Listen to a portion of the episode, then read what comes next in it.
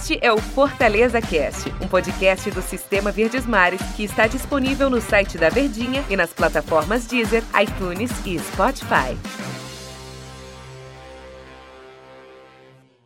Olá, amigo ligado no Fortaleza Cast. Um bom dia, boa tarde, boa noite, boa madrugada para você que nos acompanha em qualquer horário que seja aqui dos nossos podcasts.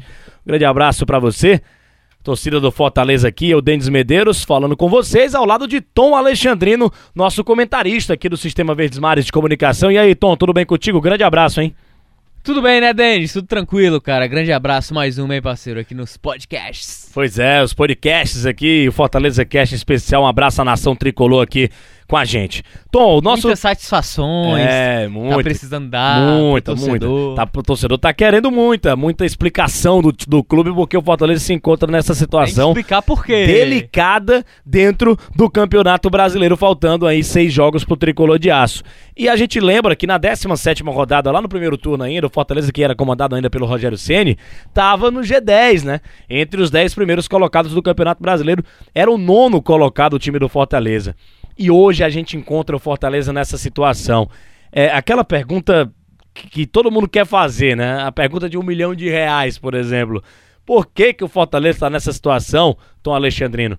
Se o elenco é o mesmo, praticamente, você vê aí algumas peças que chegaram, né? No João Paulo, enfim. Mas o, é o, o mesmo time, praticamente. Tem as perdas, aí teve a perda aí do, do Yuri César, que já não joga mais pelo time do Fortaleza. O próprio Anderson Moreira, o técnico, agora tá com Covid, vai passar pelo menos duas rodadas fora. Então, o grupo é o mesmo. E o Fortaleza caiu, teve uma derrocada enorme e tá lá na parte de baixo. Repito, na 17 rodada era o nono colocado. E agora, Fortaleza está na 16 posição, Tom Alexandrino. Por quê? Você quer a resposta mais simples ou. Pode contextualizar. Por causa do Rogério, porque o Rogério saiu. Essa é a simples, né? Aí a gente tenta explicar o porquê. O Rogério saiu mudou muita coisa, né, cara? Vamos lá. São dois anos de trabalho conjunto, né? Então o planejamento, ele. Por mais que houvesse é, a ligação entre diretoria e o Rogério Senna, as decisões elas eram muito mais unilaterais. É, por mais que a diretoria viesse com algumas propostas de atletas, de formação de elenco, a decisão final, o crivo final, sempre passava pelo Rogério. Então são dois anos de trabalho conjunto, diretoria e Rogério Ceni, prevalecendo muito mais as decisões e o que o Rogério Ceni queria. Então o time era dele, o time era formado para ele, da maneira que ele queria. O Fortaleza usava um esquema tático, ainda usa, né? É um esquema tático que ele é muito mais comum na Europa. No Brasil ele não é comum. Não há um domínio pleno. Então existem muitos sistemas de jogo.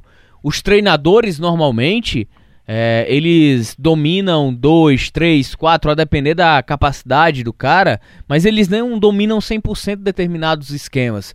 Então o Fortaleza foi moldado, formado e feito pelo Rogério. A partir do momento em que ele sai, que tem essa ruptura de trabalho, e aí? Sendo que quando ocorre a ruptura de trabalho, também vem outros problemas. Até a saída do Rogério, vamos lá, Cariús era dispensável. Orobó era dispensável. Nenê Bonilha era dispensável. Então o cenário ele acaba se tornando muito difícil. O Ederson não era utilizado, por mais que seja um jogador que esteja ali, né? Então o Rogério pensou a equipe. Se o Rogério chegasse para a diretoria e dissesse: Não, eu só quero 15 jogadores no elenco, a diretoria ia fazer isso. Então não tem como culpar o planejamento do Fortaleza, porque o planejamento foi pensado junto do Rogério. Sendo que quando o planejamento sai, e aí? Depois disso também, coincidentemente, Marlon saiu, Yuri César saiu, Fragapane ele não quis utilizar, utilizou muito pouco. Então, desculpa, é, a culpa quase a uma parcela enorme é do Rogério. Porque você tá falando de um trabalho que vem de frutos de dois anos, cara, em sequência. Três, né? Que é a Série B. Mas de Série A mesmo, de manutenção, de reforço, é do jeito que o Rogério queria. Então é um cenário muito difícil, muito complicado, porque o Fortaleza tem um elenco enxuto, tem um elenco que estava moldado a outra maneira de jogar e por mais que você tente fazer algumas variações com outro treinador, você não tem peças para trocar. A saída do Yuri César também agrava ainda mais. E aí concilia com outro fator, queda de rendimento dos principais jogadores, principalmente o Oswaldo. E você falou sobre planejamento, né, Rogério Ceni e tudo mais. E eu lembro que quando o Rogério é, é, saiu e o Chamusca foi contratado e o Fortaleza não estava emplacando vitórias, bons resultados, Marcelo Paes foi perguntado e ele até falou em uma das várias entrevistas que o Marcelo Paes deu nesse momento de crise do Fortaleza. E o Paes fala, falou o seguinte sobre isso, Tom, eu lembro que ele falou sobre isso. É, o planejamento foi quebrado. É, o Rogério saiu e quebrou o nosso trabalho de dois anos, de Exatamente. três anos lá com o Rogério Ceni. Ou seja, a gente teve sorte lá em 2019 que ele acabou retornando depois do Zé Ricardo. Mas é, é, o Rogério saiu e quebrou o nosso planejamento. Mas aí que tá também, né? A questão da confiança no mundo tão difícil que é o futebol, que, que a palavra às vezes nem é para ser confiada 100%, é, confiável 100% nas palavras das, das pessoas que gerem, que trabalham no futebol, ainda mais técnicos de futebol, porque o Rogério deu várias entrevistas que jamais ia aceitar qualquer tipo de contrato de uma boa equipe. Ninguém aqui tá julgando ele fez certo ou fez errado, porque até acho que ele fez certo ir pro Flamengo. O meu julgamento é em cima da promessa que ele Exato. fez. Por isso, exatamente e, e mesmo isso. assim, com outro detalhe, mesmo se ele não tivesse feito a promessa, na minha cabeça ele teria agido errado do mesmo jeito. Quebrou, é porque quebra uma de novo, temporada, né? Segundo, segundo ano seguido, cara. Então é um cenário em que a culpa na minha cabeça é do Rogério. Ao torcedor pode questionar: ah, por que, é que não contratou jogador? Quando o Rogério sai, o Chamusca chega, o tempo para inscrição de atletas no Brasileirão estava se esgotando. Só do tempo Fortaleza conseguir, num mercado enxuto, num mercado quase que fechado, o Wanderson e o João Paulo. Não tinha muitas opções. E aí vamos pensar mais atrás. Ah, por que, é que o Rogério se desfez de tantos jogadores que ele imaginava que não serviam pro elenco? Porque ele queria qualificar. Ele queria aumentar o sarrafo do Fortaleza. Só que ele também levou azar. Tanto o Fortaleza quanto o, quanto o Rogério. Detalhes de bastidor aqui. É, Fortaleza está praticamente fechado com o Jean Mota. Valores acertados, parcelamento acertado, é, porcentagem para virar ativo do clube também acertado com o Santos e aí estourar a bomba lá no Santos. O Conselho Fiscal reprovou as contas do Santos. Pediram o impeachment do Pérez é, crise e dívidas com a FIFA, não pode inscrever novos jogadores. E aí o Pérez chegou pro Fortaleza, o ex-presidente do Santos, que foi impeachmentado, botou a faca no pescoço do Paz, ó, não, vamos fazer o, é, vamos renegociar aqui, eu quero o valor cheio agora, até dezembro. Aí, amigo, financeiramente falando, ano de pandemia, sem bilheteria, sem nada, Fortaleza infelizmente recuou. E aí, outro nome que estava praticamente certo com Fortaleza é, o ponta de velocidade Everaldo, que joga no Corinthians, né? Iria ser emprestado por Fortaleza. Então seriam os dois reforços do time para dentro daquela necessidade que pediu o Rogério de qualificar o elenco para voltar a ter aquela proposta ofensiva e buscar um algo a mais, talvez, do que apenas sul-americana dentro da competição. Só que Jean Mota não deu certo. Everaldo estava praticamente certo. Thiago Nunes vai embora. E aí, quem chega pede o Everaldo para reintegrar o Everaldo. Então, é difícil, cara. E aí, diante do cenário, aí vê o Flamengo. São quebras, são quebras. O planejamento era com o Rogério.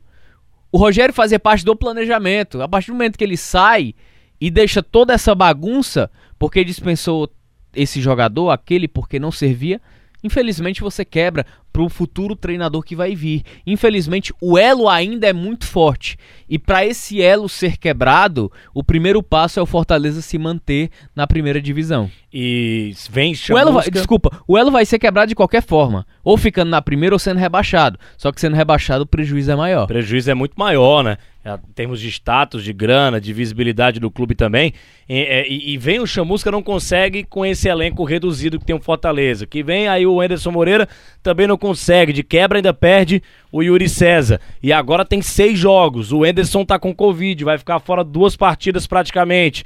E aí o Fortaleza vai ter que, mesmo sem, entre aspas, esse comandante lá à beira do gramado, os caras que estão lá dentro vão ter que se virar para tentar algo nas próximas rodadas do Campeonato Brasileiro. Então é uma situação bastante delicada do time do Fortaleza. E agora não tem muito o que pensar, né, Tom? O, o, o planejamento quebrado, coisas erradas aconteceram, é, coisas inevitáveis aconteceram, que não dava pro, pro Marcelo Paz e a cúpula toda do Fortaleza controlar a situação.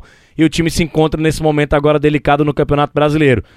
É, eu vejo, falando de campo de jogo de classificação, situações muito delicadas de Botafogo, Goiás e Coritiba. E aí a briga fica entre Esporte, Bahia, Fortaleza, o Vasco também está na parte de baixo.